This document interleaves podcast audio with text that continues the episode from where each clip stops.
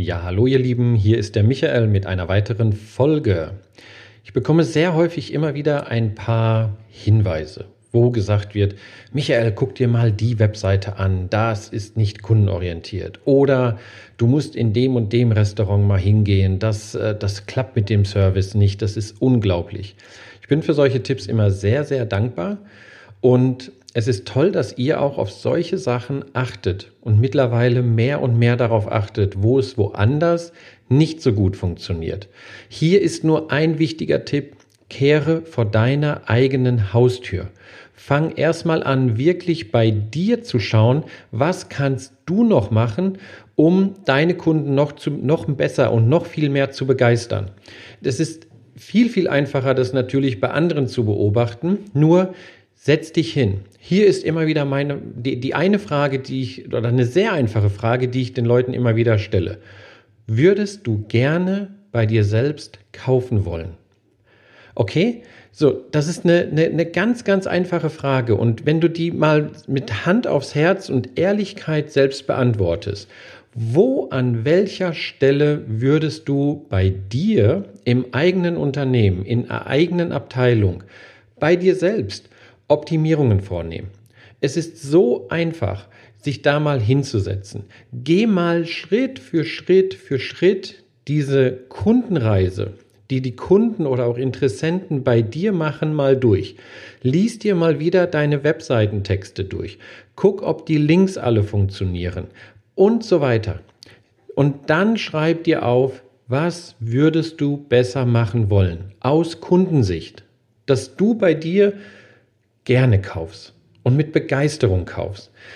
Da kannst du dich auch mal gerne mit deinem Geschäftspartner, Geschäftspartnerin, mit deinem Team hinsetzen und sagen, lass uns das mal machen und jeder für sich und dann auch gemeinsam als Team und diese Liste, die rauskommt, priorisieren, umsetzen. Der einfachste, der leichteste Schritt, um besser zu werden und kundenorientierter.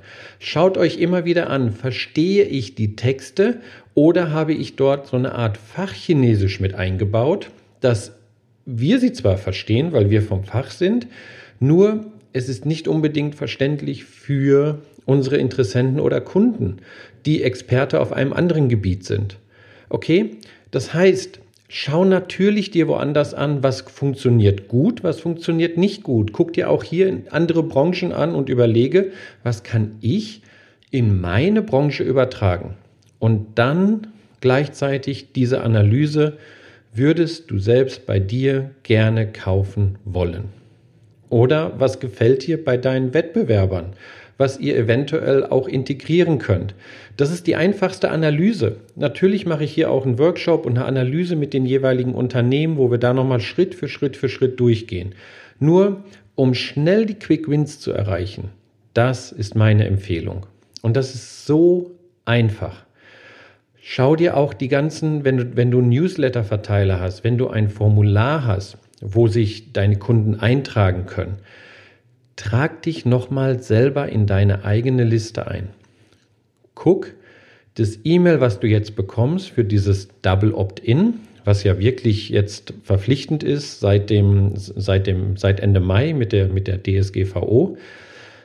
Das heißt, ist das eine Art Standard-Mail oder kannst du hier das Ganze noch ein bisschen persönlicher, noch ein bisschen freundlicher schreiben? Dann setz dich dorthin und gehe diese, gehe diese Texte durch.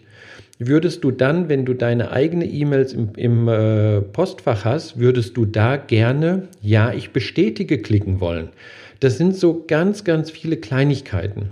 Das nennen sich Touchpoints, also Kunden, oder das sind, das sind die Punkte, wo Kunden mit dir und deinem Unternehmen in Kontakt kommen. Da hat jedes Unternehmen, also nicht nur zwei oder drei, sondern selbst, selbst Einfach nur Selbstständige oder Kleinunternehmen haben hier mindestens 20 von diesen Touchpoints. Und die durchzugehen, auch danach, wie mache ich die E-Mail-Kommunikation? Wenn jemand bestellt hat, fühle ich mich informiert, was gerade mit der Bestellung passiert? Oder, oder, oder. Oder fragt der Kunde immer ein paar Mal nach, was ist denn jetzt mit meiner Bestellung XY?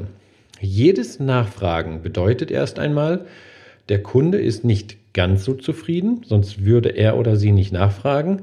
Und vor allen Dingen, es kostet dich ja auch Zeit und Geld. Also jeder Mitarbeiter, jede E-Mail, die beantwortet werden muss, was ist mit der Bestellung, ist immer eine Art von, ja, ähm, ähm, ungeplante Störung, auf die ich ja sofort reagieren möchte.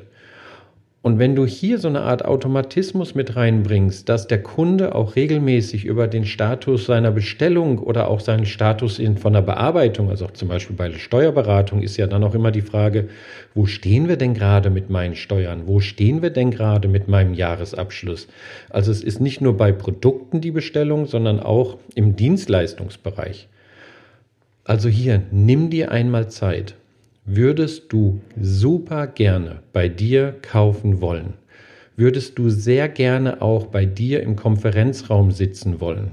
Würdest du gerne bei dir im Wartesaal sitzen wollen? Würdest du selbst deine E-Mails gerne lesen wollen?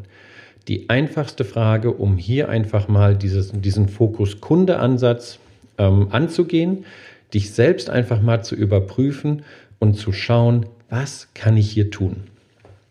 Das war es, was ich dir einfach mitgeben wollte, war wirklich wieder eine spontane Idee und nimm das einfach mal mit. Ich bin selbst, also wenn du mir sagen kannst, wo gibt's guten Service, wo hast du selbst guten Service oder auch schlechten Service erlebst, erlebt, kannst du mir gerne eine E-Mail schicken. Ich bin auch super gerne an diesen Beispielen interessiert, weil ich die immer wieder in, auf den Social-Media-Kanälen halt auch mal verwende. Und vielleicht kommt auch mal ein Buch oder ein Hörbuch zu diesem Thema raus. Da bin ich dann sehr dankbar, wenn du solche Beispiele hast und ich wäre noch dankbarer und glücklicher, wenn du selbst ein absolut positives Beispiel zu deinen Kunden wirst. Also, macht's gut, viel Spaß bei der Umsetzung und für Fragen oder Anmerkungen einfach eine E-Mail schreiben an michael.fokuskunde.com und wir hören uns. Ciao.